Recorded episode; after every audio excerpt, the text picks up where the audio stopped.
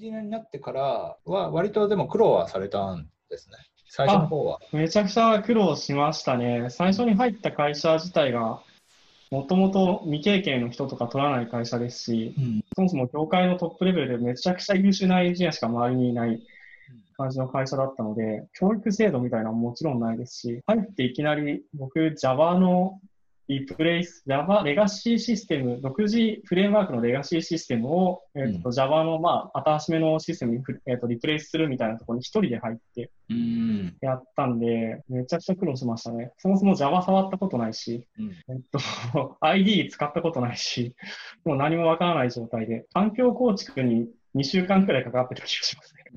マジいや、でで。もそれ、それはでも難しいですね。そのレガシーシステムから新しいシステムへのリプレイスって、あの、結構難しいと、そのレガシーシステムのその文脈も分かってないといけないし、あ、そうですね。はい。まあ、リプレイスだからこう安全に動かしながらみたいなところですよね。なんかす、ね。かなりハイレベルな業務だと思うんですけどね。そうですね。まあ、途中まで前任の人がやってくれてて、その追加で入った感じなんですけど、まあ、今考えても、なんか難しかったですね。えーまあ、えそれは教えてくれる人はいたんですか？あ、一応メンターっていう形でいたんですけど、もうそのチーム自体が4人くらいのチームで、扱ってる自社サービスが十何個あるところで、もう周りがみんなめちゃくちゃ忙しく働いてるんですね。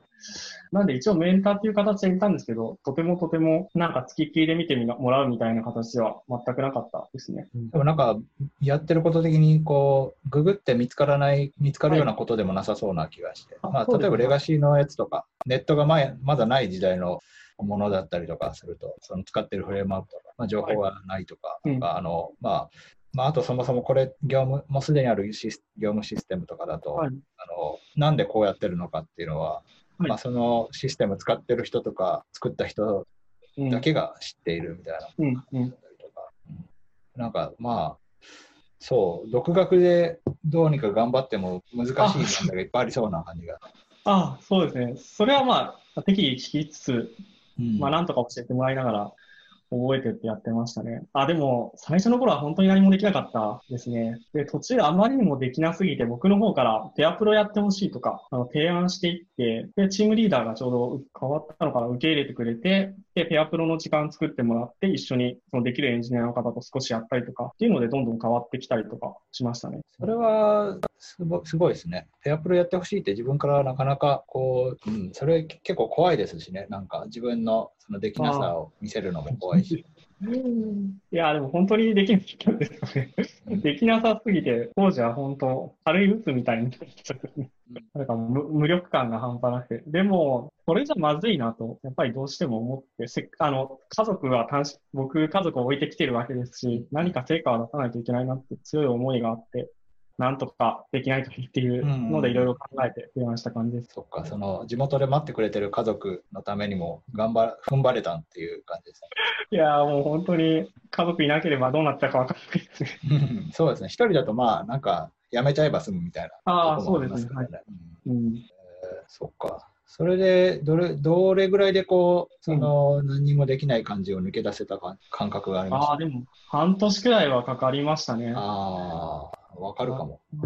あそうですね。堤さんも最初の会社でかなり苦労されたっていうのをそうですね。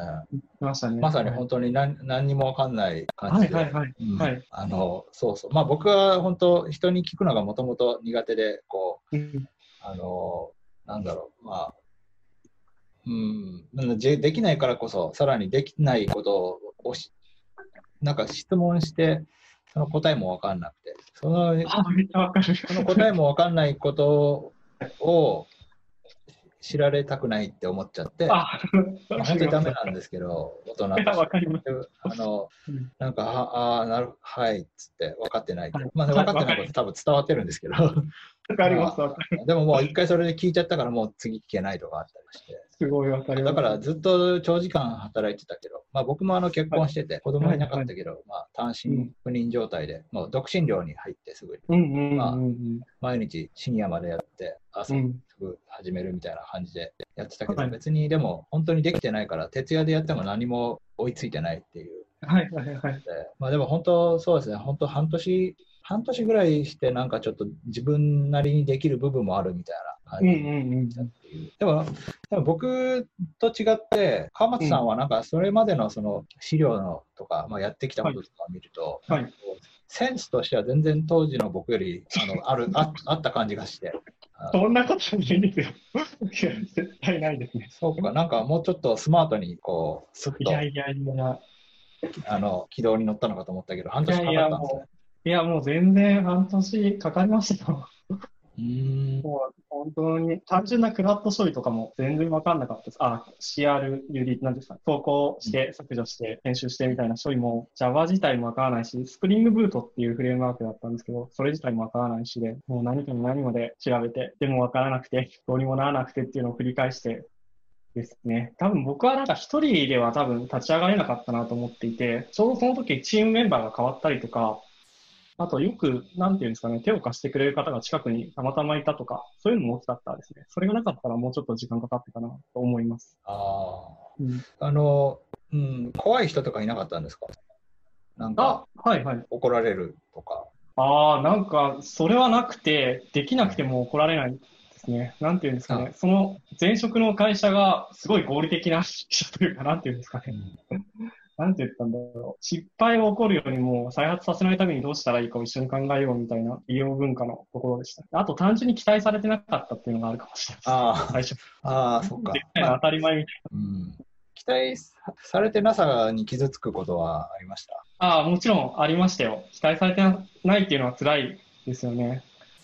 でも、それに最初気づけなかったんですよね。僕勝手になんかもっとやらなきゃいけないって言ったの。期待されてると思って、なんて言ったらいいんですかね。自分を追い込んでちゃった面がありますね。最初の頃は。あまりにできなすぎたのが、もっとできなくちゃいけないのにできてないみたいな感情があって辛かったっていうのももしかしたらあるかもしれない。で、それがだんだん、まあできないのは当たり前だし、できるようになればいいんだなって思えたのが半年くらい経ってくるとか、そんな感じですね。そうか。まあ僕も今思えば別になんうかん怒鳴られるとか別にそういう怖さはないけど、まあ単純に期待されてなさすぎてこう戦力外で、あの、はい。うん、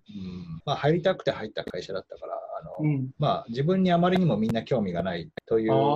状況、まあ本当で、まあ僕に仕事を振るともう事故るから、あの、振る舞いみたいな感じになって、あでそういう感じのあの雰囲気がまあ単に辛いだければ、そんなにこう怒られるとかっていうことでは別になかった。まあ、あの僕のやった仕事でこうイライラさせることとかはあありました。うん。あイライラ感が伝わってくる。あの質問しても。こう横横で見てもらって、それ、いや、あのセセミコロンないじゃないですかとか言われたりとかして、はいああで僕もまあまたそんなケアレスミスで聞いてしまって、はいまたなんかあの質問しづらくなったりとかして。はいはい。すごいわかりますね。うん、こうまあ、そういう、でもその、別にまあイライラうん。が見えるぐらいで、こううんまあ、こ怖いとか怒られたっていうことでは別になかったなとは思いますけど、そうですね。僕もそうまあ、でもあのきつかったのとかはこう、ご飯、まあ、初日とかにご飯行きましょう。はい。こう僕越しにこう僕の隣の人を誘って、いや、僕今日初日なのに、あのそのこ超えてくるんだと。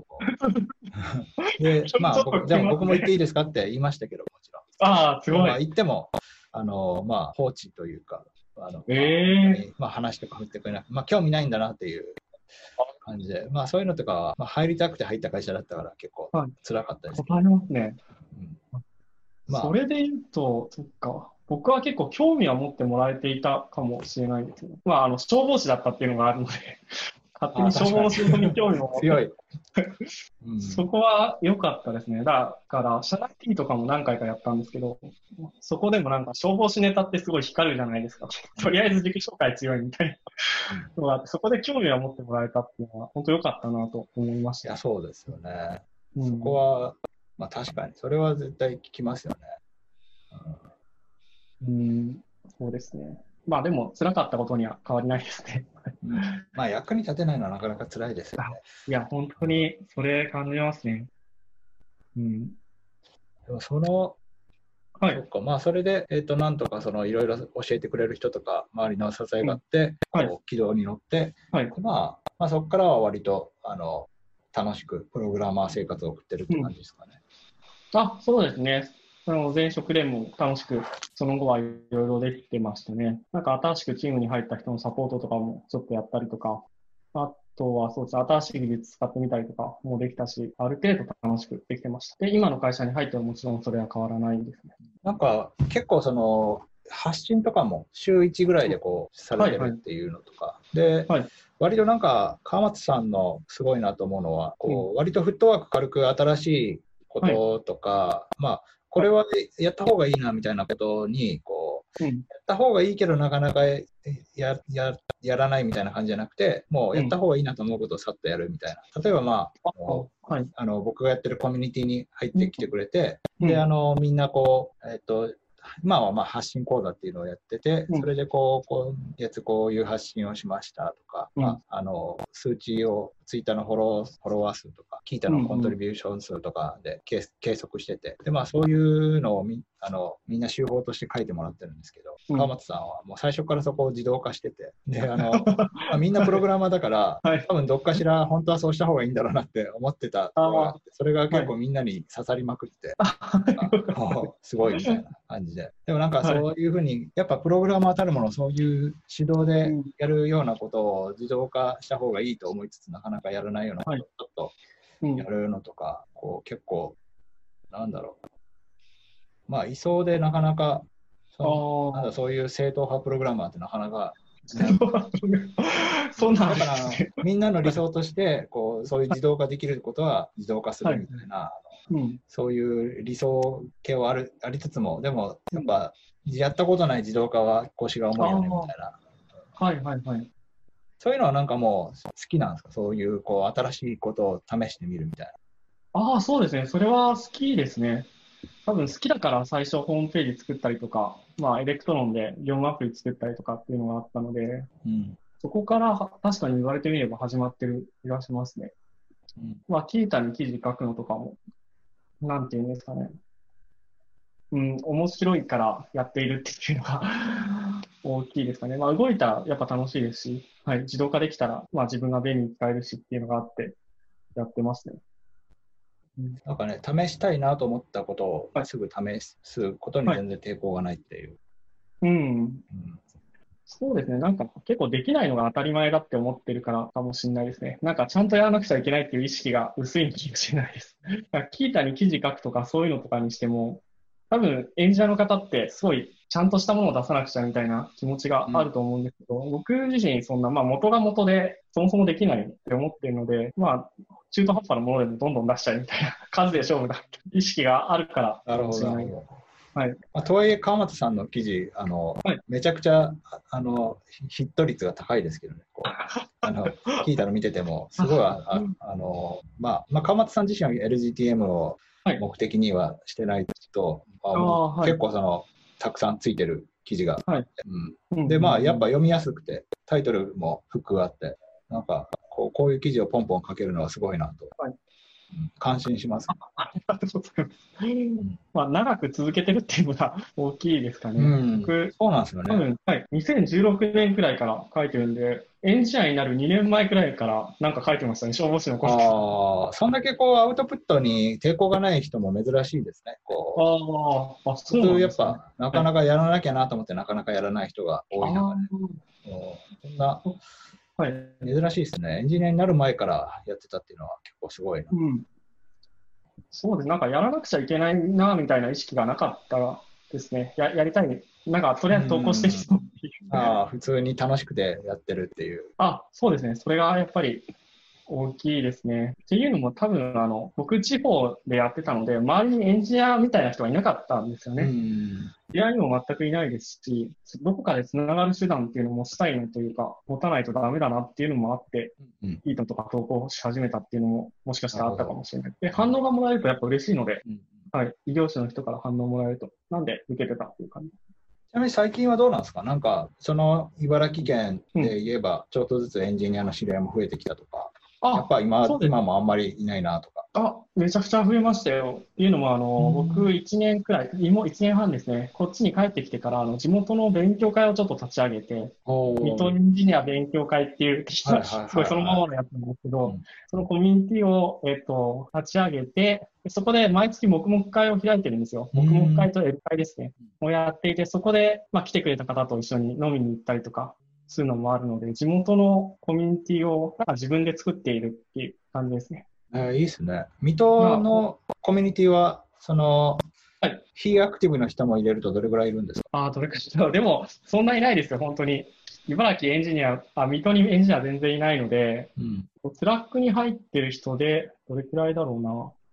な。えっと、あ、でも42人とか。ああ、ですね全然多いですね。うんそんなことないです。えーあ、でもあれか、ウェブウェブ系とかじゃなくて、全然あの、ドットネットとかやったりとか、うんうん。組み込みガンガンやってますとか、そういう人も多いですね。そっちの方が主流ですね。あ、そうなんですね。うんえーそっか。一時期僕、福島に行って、はいあのアアプリエンジニアいないかなと思ってうん。探したけど、まあ、はいまあ、ちょっと Google 検索だと、その当時は見つからなかった。あ、福島で、あ、なんかごまあ、福実家が、島県福島市、あの、はいまあ、一時期ちょっと、こう、うん、まあ、引っ越しの谷間で、あの、引っ越しの谷間というか、まあ、次のステップどうしようかなっていうので、こう、はい。あの、まあ、家、家を引き払った後に次どうしようかなっていうので、こうん。う、妻の実家の福島に、まあうんうん。諸事情で住んでたことがあって、はい。で、その時に、まあ、あの、まあ、結構あの、いろいろ用事があって、東京でウィークリーマンション借りて出てきてたりとかしてたんですけど、でもまあ、福島にいる間もそこそこあったんで、あの、なんか、こう、制作会社とかあったりとか、まあ、フリーランスやってる人とかいるのかなと思ってうん検索してみたっていう。はいまあ全然いなかったですね。まあ、ウェブとかはちょこちょこいましたけど、はい。はい。はい。まあ、まあ、でも募集してみたりすると、もしかしたらいたのかもしああ、れない。今はでそうですね。も多分もっといるんじゃないかな。いや、5いると思います。自分を募集するまで誰もいないと思っていて。うんあ当初はあの、なんか、一緒にやってくれる人を別の勉強会でたまたま出会ったんですよね。そのフルリモートで、茨城で今度働くようになるっていう方がいたので、その方と別の勉強会で出会って、二人、あ、三人か、三人で始めたんですけど、うん当初はもう三人でやろうな、みたいなことで話してましたね。でも募集したらそれが10人くらい、周りにいて、はい。えーそれ嬉しいですね。うん。うん本当いい出会いだったなと思いますね。なるほど。はいじゃあ、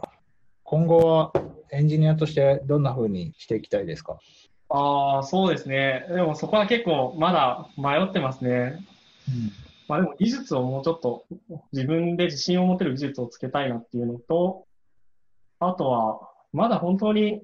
スタートし、エンジニアとして2年半くらい経験もないので、あまりこう、プロダクトに対して大きな貢献っていうの、多分それほどできてないんですよね。そういうのをもっと発揮できるようになりたいなっていうのがありますね。なので、テックリードみたいなポジションに将来なれるように、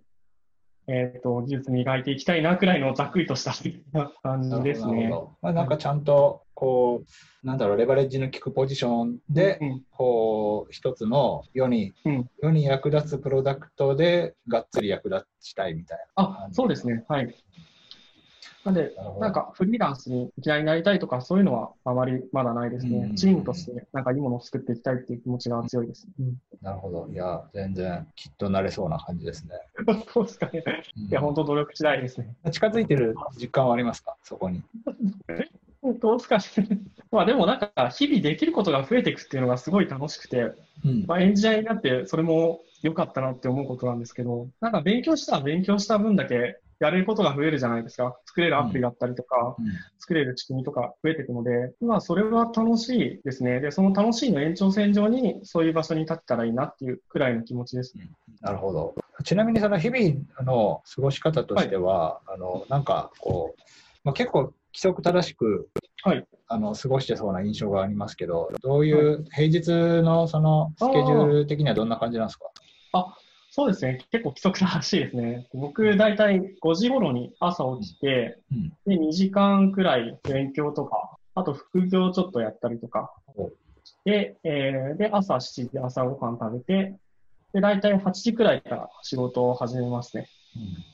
で、17時、えっ、と、昼休みまで働いて、昼休みは筋トレとかして、髪も取って、で、17時くらいまでまた働いて、17時で仕事終わったら、えっと、保育園に迎えに行ったりとか、あとは夕飯作ったりとかして、で、その後は子供と遊んで、だいたい子供と一緒に9時半とか10時には寝るっていう生活ですね。素晴らしくあの 理想的な生活ですね。いやいやいや。いや、なんか、規則正しい生活に憧れてた面があって、消防の時全く規則正しくなかったので、まあ確かに仕事上仕方ないですもんね。はいうんなんで今はす？ごいな。保育園とかってそっちの保育園事情ってどうなんですか？結構見つかるもんですか？いや、でも僕も何ヶ月か見つからなかったですね、やっぱり。あ入れなかったそうなんで。すね。でもなんとか滑り込んで入って、まあちょっと遠いとこなんですけど、連れてったりしてます。まあでも車が当たり前って感じですよね、多分。あもちろん、もちろんそうです。電車なんて乗らないですね。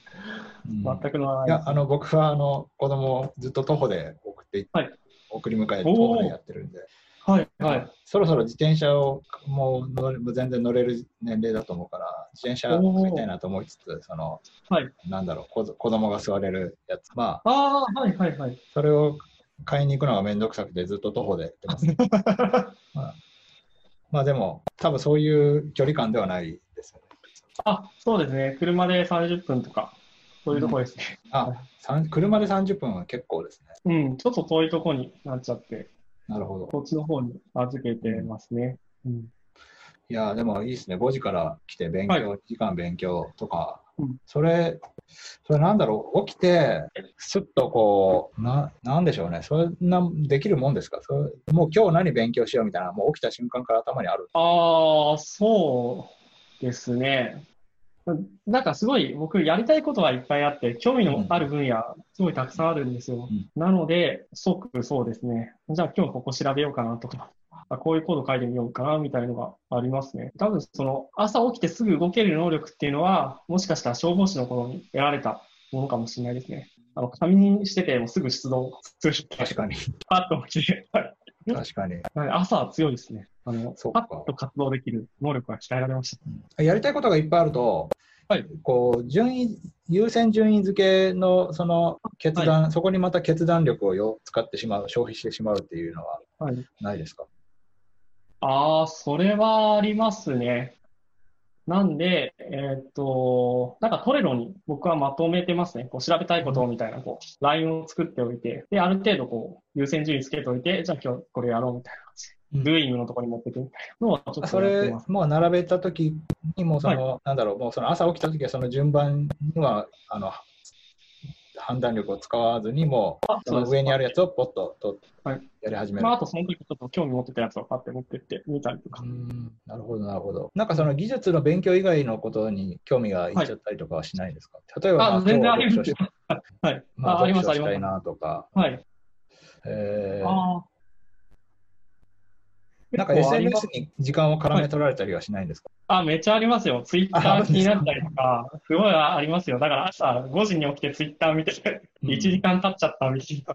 のはああるん。ですね。よかった、安心しました。いや、全然ありますね。うんだからちょっとなんとかしないとなと思いつつ。まあでもツイッター見るのもやっぱり技術系なツイートとか見るので、やっぱもともと好きなんだろうなと思いますね。そういうのが。だから本当にいい職場に入れたなと、合ってるなと思います。発信してると、そのエゴサーチとかでこう評判とかを気にしてしまったりはしませんか、ああ、それは多分あの、あれなんですが、堤さんのレベルだからだと思うんですよ。僕のレベルだとそんな気にならないですよ。あの、なんて言うんだろう。誰も反応しに来てあじゃあ反応はいが始まってる記事とかあったら、はいはい。あのあれ、なんかこの記事結構今伸びてるなみたいああ、はいはいな、はいあっ。てこうそうそういうツイートなんだろう、その記事、まあ、キーターのこの、うん。えっ、と、あはいはい。ダドットコム、両川又と、まあ、両なんとかっていうので、はい検索したら、その自分の記事の評判とか出てきて、こう、はいまあ、今伸びてる記事とかあったら、その記事の感想とかが、まあ、はい書いてる人もいるわけじゃないですか。はいはいそういうのを,、はい見に行ったりはしない？あ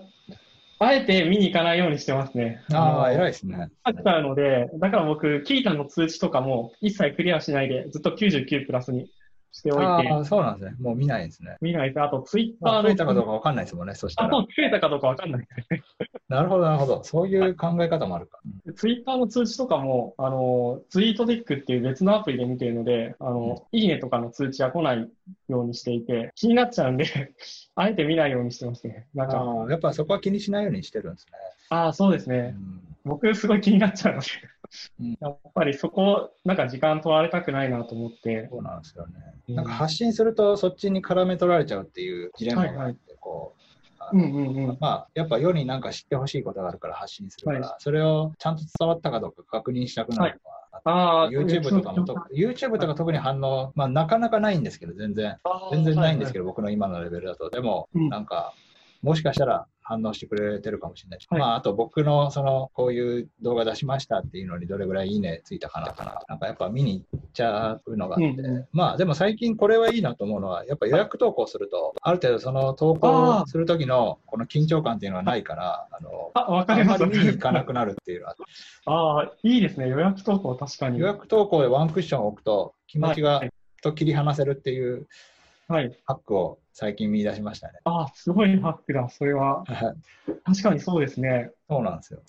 投稿するとき気に気になりますよね。投稿した瞬間は。そうなんです。やっぱ思いが乗っかっちゃってるんで、はい。はい。はそれを一回さ冷ませるっていう。うんうんうん。そう。まあ、そうか。それでもちょっと朝5時に、まあ、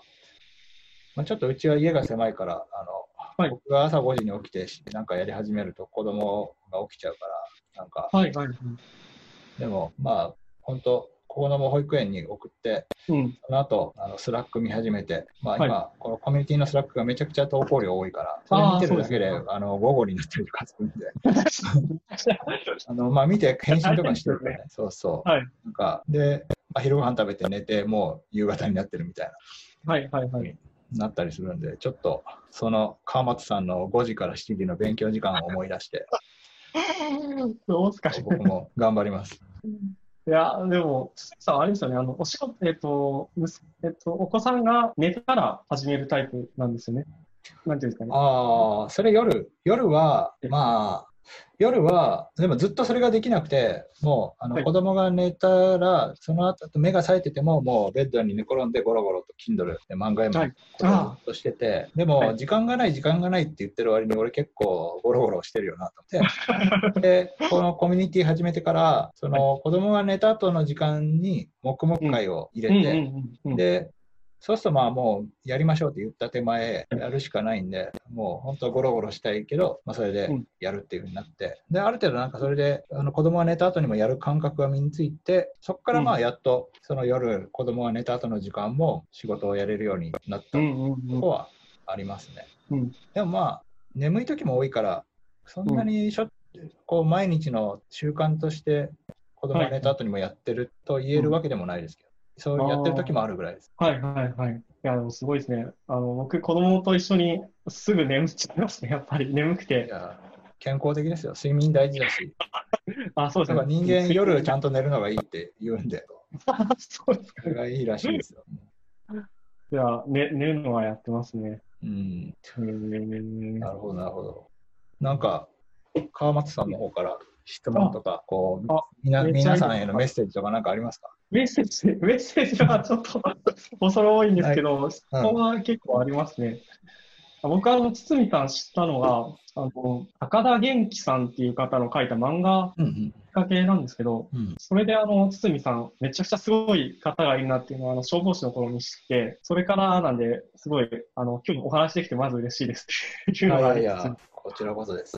で、あと、そうですね、なんていうか、ちょうど多分、堤さんは3年目くらいで、えっと、早くの方を辞めて、うんフリーランスになられた。うんうんでそうですね。丸3年やって、4年目かな。目っていう意味で言えば。あ、4年目に、丸3年カヤックで働きました。はいはい。なんかある程度できるようになってから、さらに、なんか、堤さんでも iOS で GitHub のスター、iOS アプリの関連のライブラリで GitHub のスターめちゃくちゃ集めて、うんそのまま海外へみたいなうん。ストーリーがこう、なんていうんですかね、その、とても僕としてはもう飛躍、飛躍この幅がすごすぎて、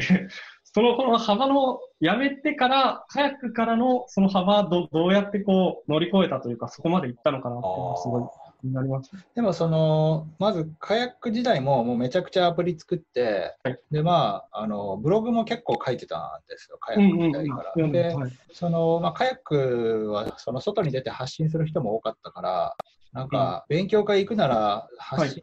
登壇しなきゃみたいな雰囲気もなんとなくあって、はい。出るだけじゃなくて、登壇側に回らなきゃみたいな。感じも、その雰囲気としてあって、だから全然自信がない時から、もううその、こう勉強会で発表してみるみたいなこととかをやったりとかしてて、うん。でもう勉強会に出るのが怖い、なんか出たらまあ別に何が怖いってことも出てみたら別にないんですけど、でも出る前は本当になんか出るのも怖くて、でまあ出ても本当にリアルタイムでみんなが発表してる、はい。言ってることが分かんないみたいな。あ、めっちゃわかる。に、はい。まあ、まあそれから間もなくぐらいにまあ自分で発表の申し込みとかもして、うん。まあ、そんな感じで割と、その、だからまあブログも書いてたし、えーこう勉強会での発表とかもしてて、だからその iOS 界隈では知ってる人はもうポツポツ知ってるみたいな。うんで、まあ記事もたくさんあったから、僕は知らないけど向こうは知ってるみたいなこともちょこちょこある状態だったんですよ、すでに。はいはいで、だからある程度その iOS うんエンジニア界隈ではもうちょっと有名だったああ、はい。あります。まあ、GitHub はたまたまですね、あれは。あれはたまたまですね、なんか狙ってなくて、はい。まあ、勉強がてらうん。上げたものがたまたま需要があったんで、調子によって毎年やって、まあ、うん。毎年需要がある程度あったんで、こう、トータルで GitHub のスターが集まったっていうのはあったけど、最初からこれはスターがつくなって思ってやったことじゃないから、あのはい。自分のそのやり方に再現性があるかっていうとなかなうん。か。でもまあ、今思えば、そのサンプル集にしても、やっぱいろんな人がなんとかサンプラーってその後作ったりとかしてて、でもそこ、そんなに当たったのはあんまりなくて、そういうのを見てて思うのは、こう、やっぱ当時の自分はなんとなくこう、ポイントは押さえてるところはあるなと思って、例えばまあ、その、リードミー見るだけでいいねって思えるようなまあ、結構めんどくさいけど、はい。頑張ってそのリードミーにその、うん。あこうスクショを全部載せるとか、うんあので、まあ、スクショよりも動かした方がインパクトあるデモとかは、そのちゃんと、うんあのアニメーション GIF ではい撮ったりとかして、で、まあ、あと、えっ、と、サンプル5個だと、あの、まあ、別に5個でも人の役には立つかもしれないけど、まあ、インパクトはあんまないかもしれないなっていうじゃあ10個だとどうか。まあ、10個だと結構あるなとは思うかもしれないけど、シェアしたくなるほどじゃないかもな。うんまあまあ、どっからこう、うお、すげえ、これ、ここすごいよってなるかなと思うと20個ぐらいかなみたいな。そういうなんか、あの、これぐらいやって初めてこう、人に話題にしてくれるかなみたいな。うんで、まあそこで一踏ん張りする馬力は当時はありました。今はもうなんか、その馬力はもうないんですけど、こここまでやらないと多分話題にならないだろうなと思いつつ、はい。まあいいかってなっちゃうのが、まあもはい。うしとったなって感じで、当時はでも、よし、そこまでやるぞみたいな感じはありましたね。うん。えー。まあなので、やっぱ、ある程度その iOS のメジャーバージョンの正式リリースのタイミングまでになんとかうん。時間作って、なんとか数作って、で、えーまあ普通の人はめんどくさがるであろうリードミーを作るとかもちゃんと頑張って、ブログも頑張って書いて、うん。書きましたって当日に出るみたいな感じで、こうう。んまあそこはあのある程度狙ってやったとこかもしれない。うんうんうんうん。うん。でもまああのサンプラーを思いついたのははい。たまたま、だからまあ需要があるとは思わなくてやってみたら意外と需要があったと。こからスタートしてうんあ、そうだった。うん。でまあ、それでスターがついてみると、英語できないけど、これだと海外からもあの、うん。流入があるというか、し認知してもらえるんだなみたいな GitHub の、はい。GitHub 活動っていうのは、うん。そこは当時意識してたのかな、そこは意識してなかったと思ってるけど、はい。たまたまだと思ってるんですけど、ちょっと、うんうんでももしかしたらでも当時から海外で働きたかったから、うん。うん意識してやったような気もするし、ちょっと覚えてないですね。へえその当時から、なんていうんですかね、演者になるときは多分演者になりたいっていうのが目標だったかわかんないですけど、うん。そういうのがあって、そこから海外って目標をなんかどんどん膨らましていったのはいつからいや、あの、海外ではい働くエンジニアになりたいっていうのはともちろんなかったんですけど、はいはい。海外で働いてみたいっていうのはずっとあって、ああのーだから、はあのまあ、例えばあの、僕最初 NTT データでこう、うんうん。まあ、システムとか作られないこうポジションでまあやってたんですけど、まあ、なんかひょんなことから転職してみたいなと思って、まあ、そうしたらまあはい。会社を辞めたくなったんですけど、でも一個だけその、これだったらでもこの会社に残ろうかなと思ったのは、まあ、海外派遣みたいな、こう、はい。海外の一うん。人ここに派遣するみたいな、まああって、で、それで、だからそこはそれはエンジニアじゃなくて、なんか現地のなんだろう、なんか調査とかなんかよくわかんないですけど、はい。まあとりあえずその技術力は別に必要ないポジションなんですけど、まあうん。うん海外に行ってみたいなっていうので、で、まあ英語の勉強頑張って、TOEIC 何点とかはい。なったりとかして、まあそれとかもあの、まあ、英語の勉強もしたけど、なんかまああのテストでこう、あの、こういうふうに選択肢が来たら、このこの選択肢はないから、こっちのはい選択肢だみたいな、テクニック的なこととかだったりとかもして、まあ、それでまあ点数は上がったり上がって、はい。で、まあ、応募して、まあ、結局落ちて、まあ、その辞めようかってなったのもあるたりとかして、まあ、つまりその海外で働くことへの憧れは結構ずっと前から。ありますうん。ででもまあうん自分がそのスキルも特にないから、海外、英語でも別になんかそんなできるわけじゃないし。あのうん。で、えーまあだから自分にとって非現実的な目標として海外で働きたいっていうのが。あったんですけど、でもこう、まあ、プログラマーになって、そのカヤック辞める頃には結構あの iOS 作ることに関してはすごい自信があって、うん。多分当時はい。今よりも自信があって、うん。今だとなんかアプリをなんか作ってくださいって言うと、うん、なんか時間かかりそうだなってひよるんですけど、多分当時は本当にもう作りまくってたから、なんかもう、あ、それぐらいだったらもうすぐ明日まで作りますよみたいな。まあ、馬力もあったから、はい。ああの可処分時間も自分が徹夜するつもりがあれば徹夜できるっていう状況だったから、はい。まあ、面白いと思えばいくらでももうポッと作るフットワークの軽さが、まあ、とにかく自信はあっ、当時。で、あの、まあ、いろいろ実実績も経験もあったから、今だったら普通に海外で通用するんじゃないかと思って、うん普通に需要もあるんじゃないかと。でも、まあ、これから Android のシェアとかも、まあ、もう当時すでに Android のシェアの方が大きく、海外では大きくなってて、まあ、うんうんいつまでこの自分の iOS のスキルが価値があるかわかんないから、だから本当にその、えーと、ただの憧れでしかなかった海外が、もしかしたら本当に今なら自分のスキルでいけるかもしれないっていうそれも、あの、でも、来年だともうその需要はないか、なくなってるかもしれないけど、うんまあ今だなと思って、海外にで働きたいっていうふうになって辞めたのが、まあうん一番の理由ですね、そのカヤック辞めた時の。ああ、じゃあ元からそういう気持ちはあって、そうちょうどチですね。ャンスというか、はい。そはいのタイミングで行ってそうですね。やる。すごいな。うん、まあだから、その時はまだ GitHub のスタートがそんなになって、ああ、のはい、はい。別になかったけど、日本で海外展開するスタートアップ、まあ、そういうところにはうん。声かけてもらったりとかして、うん。でまあ、うん。ちょっとでもこう、実際になんか海外に行ってみたりとかすると、まあ、うん。英語が喋れないと、うん。あのこうまあ、アプリ作るときって、プログラム書くこと自体にそんなに英語力とか必要ないけど、うん。でもこうアプリを良くしていくときには、ものすごいコミュニケーションを深くしないといけないし、うん。細かいニュアンスで議論しなきゃいけないから、あの面白い仕事をするなら、なんかちゃんと英語できないとあんま面白くないなと思って、うん。でも英語の勉強を、もうそのそのずっと海外、まあ、普通に旅行とかで海外とかも行ったりとかしてて、その度にまあ英語をもっとやんなきゃなって思って帰ってくるから、こういろんな英語の勉強はもう散々やって、もう英語の勉強はもう嫌だってなってて、でまあ、プログラミングでもう山ほど死ぬほど勉強することはたくさんあるのに、こう遅れはい、スタートが遅かったから、で、今更英語の勉強だけのための時間を使うのはもったいないと思って、ではい。まあ、あのだから海外の人にこう、まあ、技術があるから、英語が苦手でもこいつを呼びたいと思われるようなうん。立場になってから、まあ、海外にまた挑戦しようと思って、それで一回その、えー、と日本でフリーランスで、まあ、実績と経験をもう一回積もうってうん。思ってっていうのが経緯ですね。なので、まあうん、そうですね。カヤック辞めた直後から、まあ、海外を目指しつつも、一旦、はい。まあいいやってなって、うん。まあ、それで実際でも、まあ、英語苦手でも、向こうから仕事したいみたいな感じの、まあ、そのスターがついたりとか、そういううん。状況ができて、それで、まあ、あの、英語苦手だけど、うんまあ、それで僕を欲しいっていう、向こうから言ってくるケースがうん増えてきたから、こう、それで就職したりとか、まあ、フリーランスでうん海外案件やったりして、はい。まあ、ちょっと英語も当時よりはマシになったって感じです。うんうんうん。いや、すごい行動力ですね、それも。うんその思いがあってもなかなか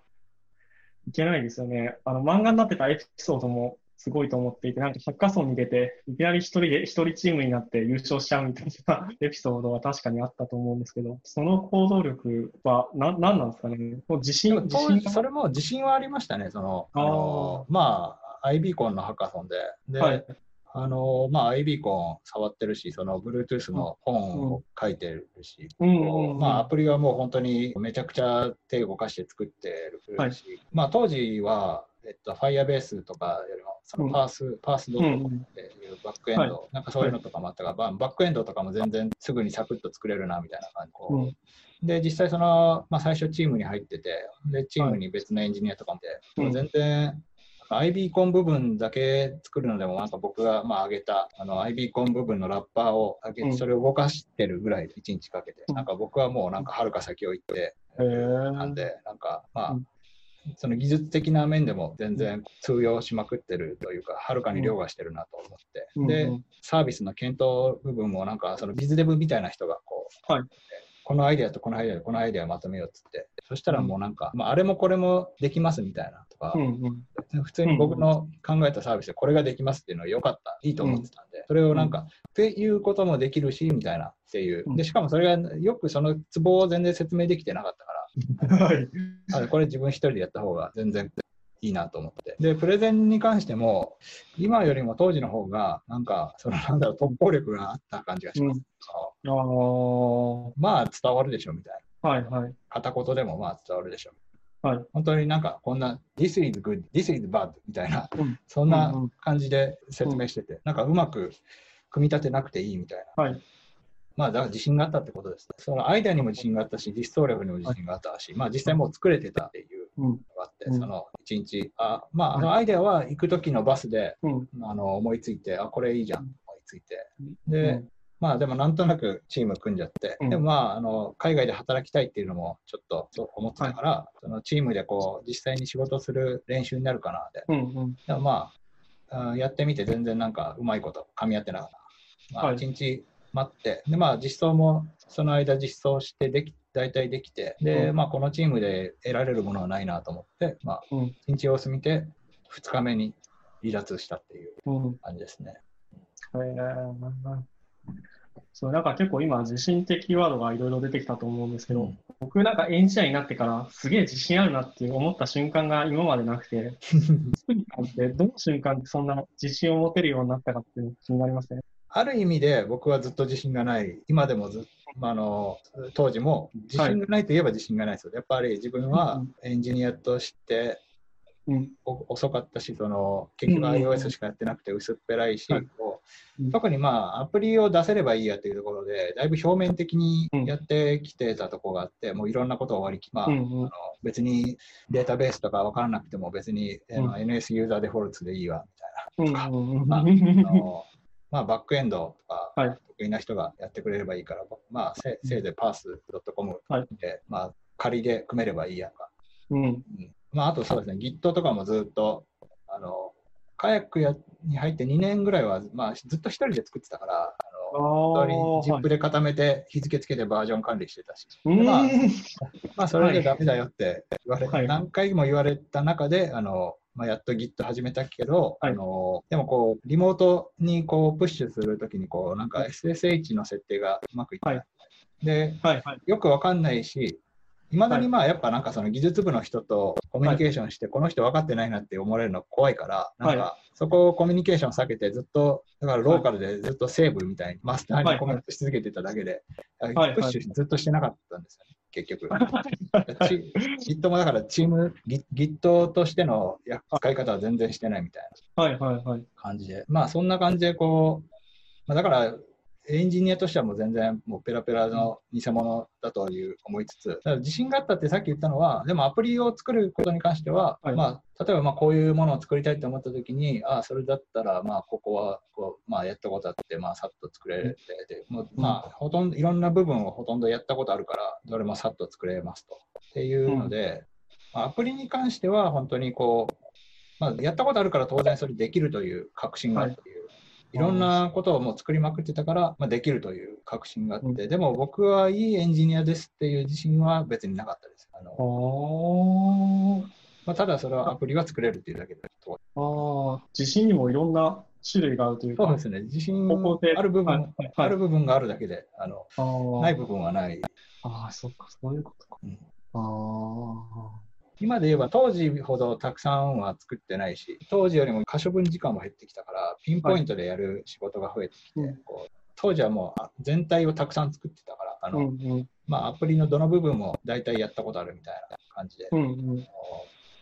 まるっとどこも得意みたいな感じだったんですけど、うん。今はもうあのピンポイントの仕事ばっかりやってるから、うん。あのこの辺の最近のトレンドとかよくわかんないから、一回昔、何年、5年前にやったことあるけど、まあ、当然オブジェクティブ C だし、当時のライブラリは今は動かなかったりするだろうから、うん。今だったらどう作るのかっていうのわかんないから、ちょっと今からやるの腰が重いなみたいな、そういう部分がもうほとんどになってきて、はい。あのだから今は当時よりも自信がないっていうアプリですが今はもう、今は何においてもあんま自信がないですけどね。いや、本当に、まあ、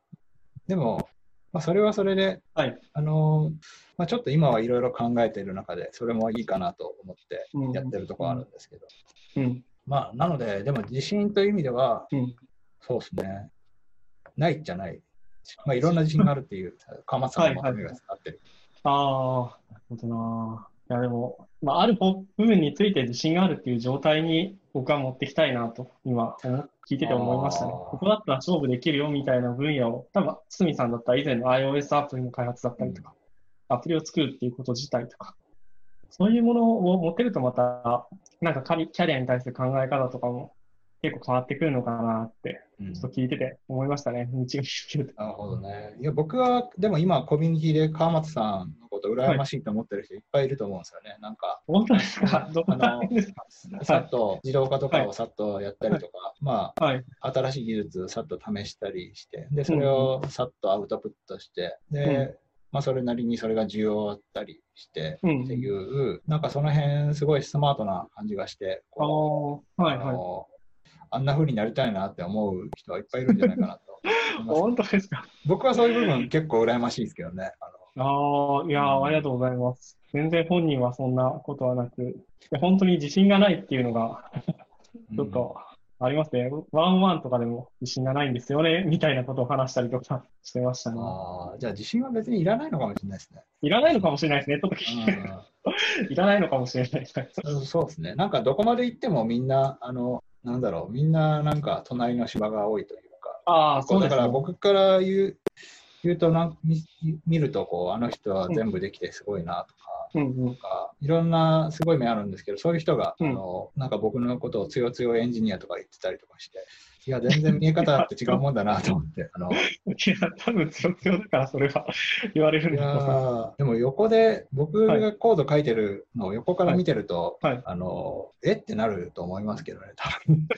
あの、うん、本当だから初心者の時から直してない、どっかの動画でも言ったけど、矢印を連打してたり。ああ、なんか聞いたことあります。そうはいそうそうそう。多分なんかありえないんじゃないかなと思いますけどね。え、堤さん、そんなことも知らないの？みたいなとか、はい。あのまあ、そういうの今でも知られるの怖いですけど、ああでもついはい最近だとギクドキッとしたのは、はい。堤さん、あの、ハテナブログが HTTP だけど HTTPS にした方がいいですよって言われて、ああ、はいはいはいはい。あれとかドキッとしましたね。あの、ああ、あ、もう、で、まあ、それでそう、さらっと、あの、あ直し今もう設定直しました。ありがとう、ご指摘ありがとうございますって言ったけど、やべえ、はいそういうの全然気にしてないっていうのが、あの、まあ、そう、そういうとこ本当、そういう部分って、ちょっとセキュリティ的なことだから、なんか、はいあそういうのは全然気にしないんですよね、みたいな、大雑把キャラで済まされる話ではないような気がして、いそんなことは。はい。結構、あの、なんか、本当に恥ずかしかったです。いやいや、大丈夫だと思います。いや、でも、そっか、そういうのも、あ、水産レベルでもお思うんですね。いや、思いますよ。あー、そう、まあ、そうですよね。全部知ることはできないですしね。専門分野ってありますからね。いや、そうなんですよ。でもあ今でもそう本当に知られたくないと思ってるからカットするかもしれない。あ大丈夫ですけど。いや、でも、ちょっと、今の話のつながりでもう一ついいですか？はい、全然。なんか、なんて、なんか、なんていうんですかね、こう、嗅覚がいいというか、こう、その特化するのがすごいお上手なんだな、なんうんなんていうか感じていて、例えばメタルとかでしたっけ、うんちょっと僕、そこら辺あんまり詳しくないんですけど、ある分野に対してトップになるみたいなのを多分意識してやられてるのかなと思っていて、その嗅覚というか、選定っていうのはどうやって、えー、と決めてるというか、考え方みたいなのあればちょっと聞きたいなと思いました。めちゃくちゃ羨ましいなと思って。はい。い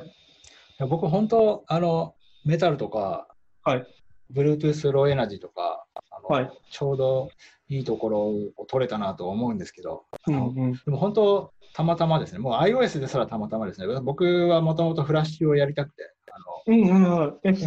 もう完全に終わりかけてたフラッシュを、あの、わざわざ週末スクールで勉強して、フラッシャーを目指して頑張って、はい。フラッシャーになれなくて、うん。まあ、たまたま、あの、何も仕事ができない中で iOS の仕事だけはぽっかり空いてて、iOS が来ると思ってなかったけど、まあ、フラッシュと同じこうフロントの目に見える UI の部分うん。がお主だった仕事だったんで、面白そうだったから、うんまあ、そこは頑張れたっていうので、あの全然その時代を先読みしたりはしてないですね。まあ、iPhone 買ってこれ、これが来ると1ミリも思ったことなかったし、え ーそうだったんですか意外ですね。めちゃくちゃ思ってる。全然あの iPhone はあのなんか、まあ、当時マウンテンバイク乗ってって、で、うん山とかに行ったりとかして、で、なんか GPS で計測できる携帯がいいなと思って、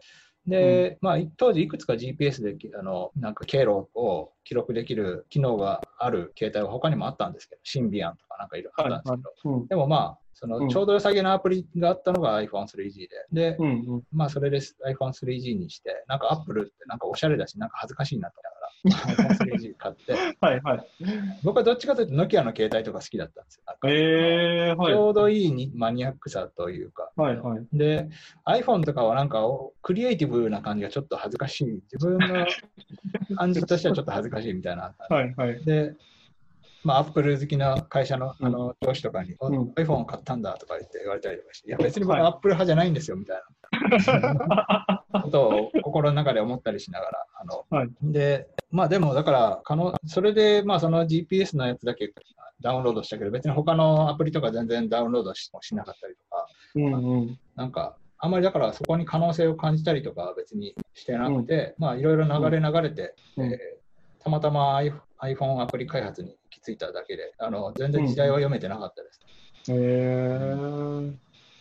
まあだから、あの、メタルもたまたまで、本当に全然、あの、まあ、G、オープン GL の頃から、G、なんとなく中二的憧れがそういうあたりに、うん。なんかすごいグラフィックスのすごい処理とかをやってるのがはい。OpenGL とかだったりとかして、ではい。難しくて何回もこう本買って買うだけで終わって、うん。まあ、そういう流れがあってメタルもなんとなくこうあのそういうグラフィックス API の流れでちょっと興味があって、うん。うん。まあ、ここを自分の主戦場にしようとかっていう嗅覚が働いたとかではなくて、えー。な、なんでだっけな。あでもあれは当時をフュージョンに入ってて。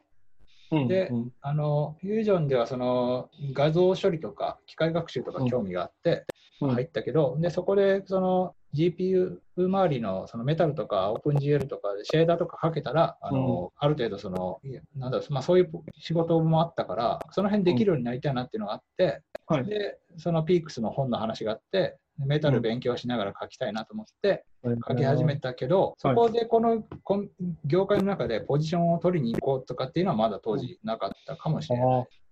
まあ、実際でもメタルの仕事ってあんまないから、あのあ、そうなんこうそですか。こをやってよかったかどうかはよくわかんないけど、うんでもまあ、またオープン GL をアップルが廃止したりとかして、またそのアップルの神風吹いたなみたいな、アップルがフラッシュをあの禁止したみたいな、なんかはいはいはい。あのそのすでにやってた強い人たちが参入できない壁をアップルが作ってくれて、なんはいかそのおかげでなんか本があの売れたりとかして、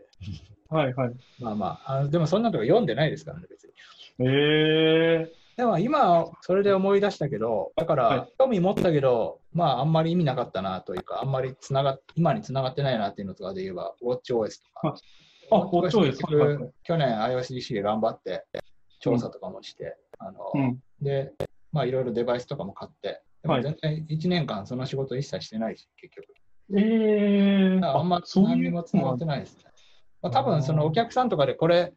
こういうの作りませんかとかって言ったらやらせてくれるお客さんもいると思うんですけど、僕自身でもあんまりなんか、まだハードウェアとして貧弱だから、まあ、ここで動くっていうのは面白いんですけど、アプリケーションが。うんうん。でも、まあ、うん、開発環境として最先端の方がいろいろ新しいことができるから、なんか、はいまあ、こうんビルドとかも遅いし、あの、うんうん。うん、まあ、ちょっと、うん、まあ、ここにちょっとコミットするの、人生の時間がもったいないなみたいな気持ちもちょっとあえーって、なんか積極的に取りに行かなかったっていうのはいがありますけどね。まあ、つまりその、うん、ちょうどいいポジションを、あ、でも嗅覚はあるなとは思ってて、こう、うんなんだろう、なんか、ここ興味あるけど、行っても、うん。あの漏れちゃうなというところで、ちょっとポジションずらしてで取りに行くみたいな。まあ、機械学習とかそうです。なんか、はいあのみんなと競って、こう、カグルやって、カグルとかわかります、カグルあ、やっわかります、てわ、かります。はい。PyTorch とか TensorFlow でがっつりこう、うん論文読みながら実装してとかやって、絶対そこ、あの、アカデミックな人とか、まあ、フルタイムで機械学習エンジニアやってる人でか勝てないけど、はい。あの iOS でそれを動かすところで、うん。でもそれそれもでも一回外してるんですよね。そのメタルでその機械学習のこうアーキテクチャから書いていくみたいな、コー ML 以前にあったんですけど、それについて発信し始めたときは全然なんか、あの反応なくて世の中の。はい。で OML が来て、OML で簡単になりすぎて、一回、うんあのそれでないなと思って、でも、えー考えたらそのモデル作って変換するところから見れば結構あるぞっていうので、うんでまあ、それに気づいてやり始めてから、まあ、そこは結構いいポジション取りできるかもしれない。うん。まあ、でも最近ちょっと技術の仕事を取ること自体にあんまり興味が薄れてきてはいるんですけど、まあ、そそんな感じで、だから試行錯誤の中でうまく取れたところもあるし、あんまりやってみうん。いここいけるなと思ってやってみたらあんまりいけなかった部分もあるし、あのそもそもポジションがあるかどうかわかんないけど、興味があってかじっただけのとこもあるし、あのうんうん。まあ、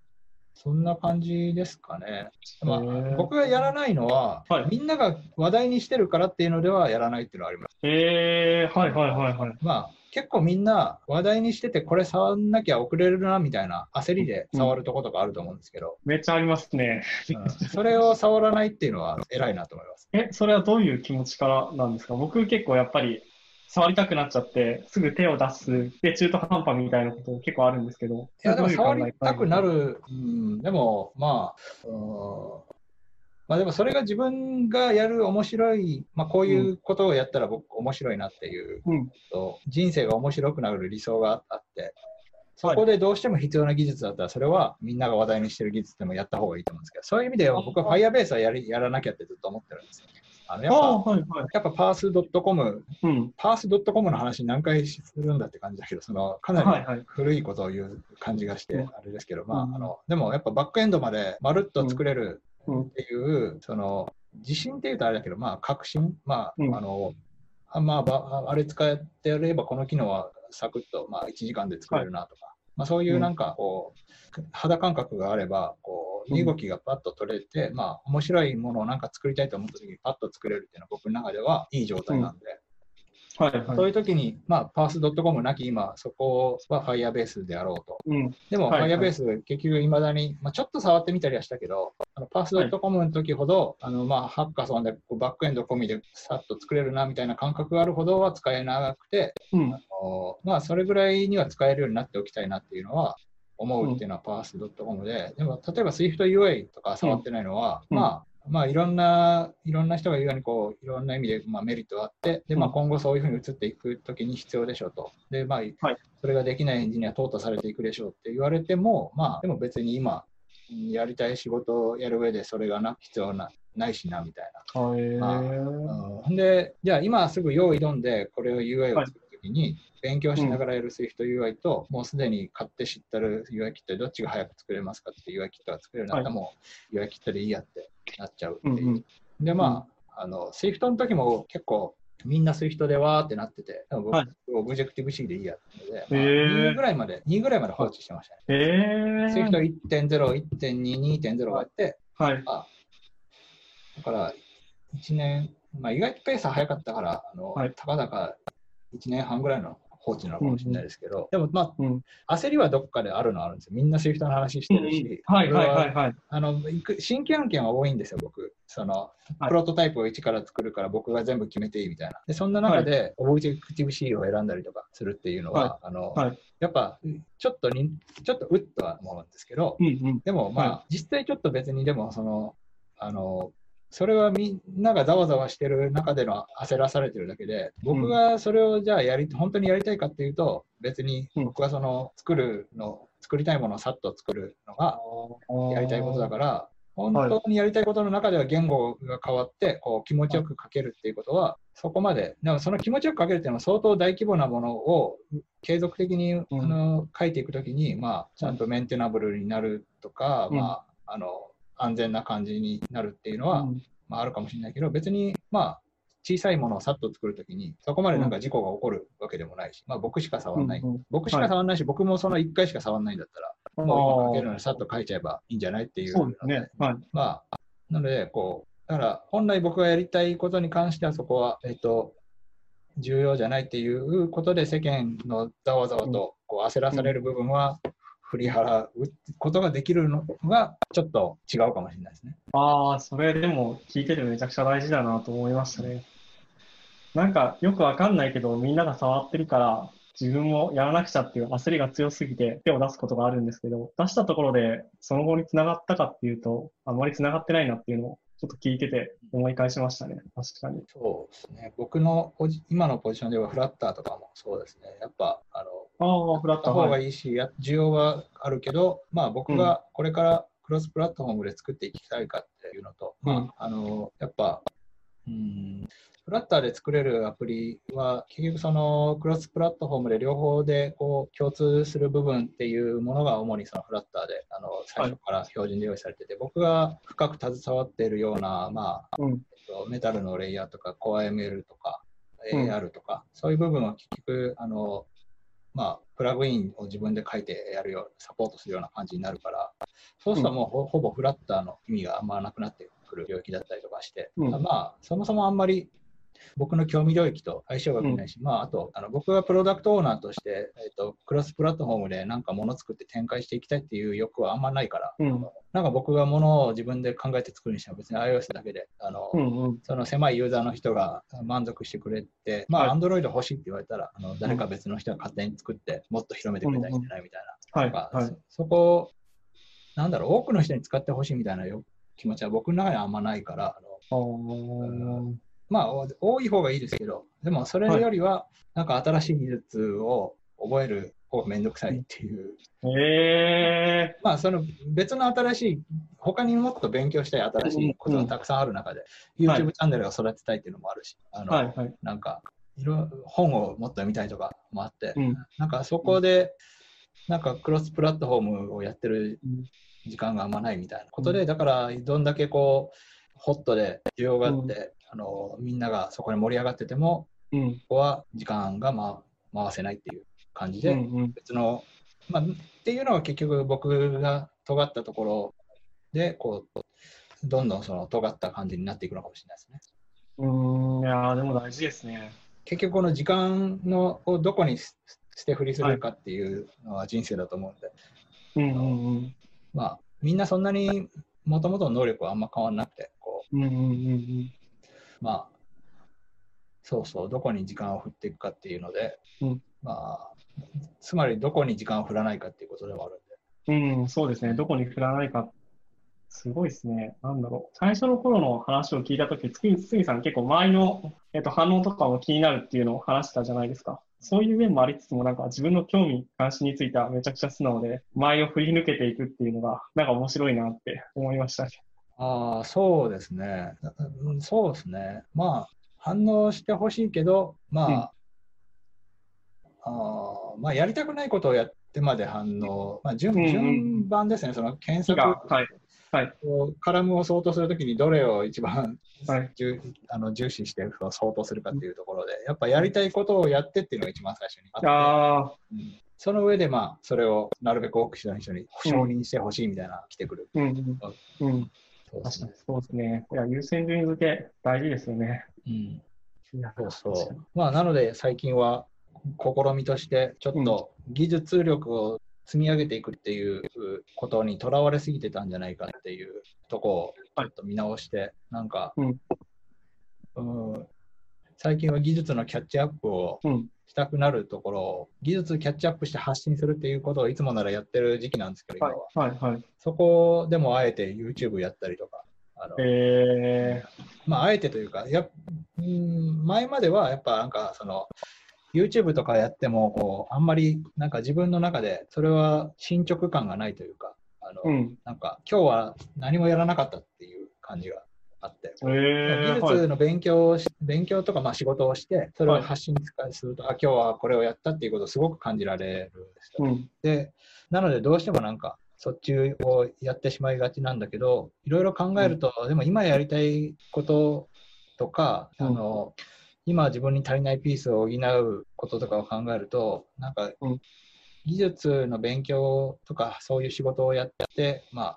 あ、えっと、発信したりお金を稼いだりするっていうのは、やった感があるからや、やった感に逃げてるだけで、あの、えー、本当にこう、はい。まあ今の自分の人生を見つめたときに、あのやった感は、まあ、なんかその今自分の考え方の癖でやった感を感じるようになってるけど、はいはい。本当に今ややるべきことはこっちな気がするみたいなことを、でも例えば読書とか、やっぱ読書しててやった感はあのあんまないというか、読書だけで今日終えてしまったみたいな罪悪感があるぐらいなんですけど、であも、あ、はいはい。あのでもいろいろ考えると、なんか今はちょっとこっちの本を読んで、ちゃんと体制を立て直した方がいいなとか思ったりするので、うんうん。そうそういうところを今は見直しているところですね。うーん。なそるほどいや面白いですね。そういうお話聞けて今日良かったですね。なんかエンジニアとしてどう生きていくかとか、そういうのもすごい参考になるなって聞いてて思いましたね。うん。そうですね。まあなんか、あの、はいコミュニティはこう今うん。発信講座とかやってて、うん。で、まあ、発信講座ってこうエンジニアとしてある程度好きなことをやれうるん。ようになるまでの、その、うん。まあ、例えばまあ好きなやりたい仕事が来てこううん。好きな仕事だけやって食えていけるっていうのは分かりやすい成果だし、うん。そういう立場を目指してない人にしても、まあ、いいオープンソースを作ったら、それをちゃんとうん。あの知らせたいとか、なんか、あと、まあ、コミュニティに入ってない人で言ったけど、こう発信講座見て、リうん。ツイートしてたので印象に残ったのは、なんか、こう、今回のコロナのことで、なんか、こういうものを作自分で作ったと、これがそういう人たちに必要だと。でも、それを広める発信力が自分にはなくて、本当に歯がゆい思いをしたから、その発信講座の内容を見て、本当に発信力って大事だなって思ったみたいな話があって、でも本当そういう、こう、発信力ってエンジニアとしてやりたいことをあのやるためのそのベースの力みたいなもんだと思う。で、うん。その先にこう結構僕がエンジニアと人生っていうこうの YouTube チャンネルとかあのボイスはい。とこう、まあ、僕が面白いなと思ってることはその先にあって、でうんその先でそれぞれの人がこう人生でどういうことをうん。やったら面白いかっていうのでそれぞれの人が、うんあのなんかいろんなことをやってたら面白いなっていうのがでうん。で、うんまあその時にそういう人たちのいろんな話が集まってきたら面白いなっていうのがあるから、うんまあ、結構そのその先がまた楽しみだったりとかして、はいはいはい。発信講座のその先が、みんながそはいれで。発信力を手に入れた先の。うんうん。うん、まあそう。っていう、そうですね。まあそう、エンジニアとしてどう生きていくかっていう話で、そういううんふうに持ってるっていう話です。うん。うん。あ、ありがとうございます。うん、まあなのでか、でも川松さんとかも本当、そのはい消防士からエンジニアになられて、こう、はいなんだろう、それでこう、あの地方、まあいろいろ家族のこととか、はい考えて、こう、地方に移住したりとか、こう、いろんなそこにもうストーリーがめちゃくちゃあって、なんか人生をすごい感じるから、あの 話を聞けてよかったです。あ、いや、こちらこそありがとうございます。本当にいい機会いただいて。うんなかなかこう自分のキャリア振り返る機会とかなかったので、こう話してみて面白かったですね。はい。はい。でまあ、なんか未経験でエンジニアとか目指してる方の参考になればなってちょっと思いました。よいや、すごい参考になると思うし、勇気づけられると思いますよ。かったです。はいはい。ありがとうございます。じゃあ、あ、今日はありがとうございますこんな感じではい。ありがとうございました。ありがとうございました。楽しかったです。はいはい